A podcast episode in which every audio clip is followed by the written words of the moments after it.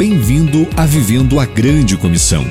Junte-se hoje a cada nazareno na América do Sul e receba estes conselhos bíblicos de um pastor ao seu discípulo, pelo Reverendo Geraldo Nunes. É necessário que todos aqueles que são chamados vivam de forma santa e sem mácula.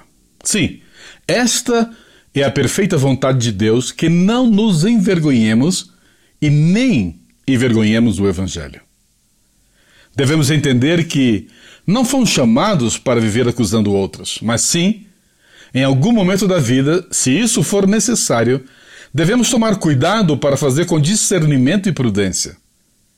As Escrituras afirmam que devemos buscar testemunhas, pelo menos duas ou três, mas antes, busque uma conversa privada e pastoral. Por favor, guarde estes conselhos sem discriminação, nada fazendo com espírito de parcialidade. Vamos falar com Deus? Deus querido e Pai, em tua presença chegamos para dar graças por tua presença em nossas vidas. Sabemos que se o teu espírito estiver em nós, poderemos ministrar a todos aqueles que andam de forma dissoluta. Ainda mais quando ministros do Senhor estão sendo enganados por Satanás. Clamamos por discernimento para não sermos juiz, mas ajuda-nos a ser instrumentos para levar todos aqueles que vivem no pecado a se reconciliar contigo. Em Cristo.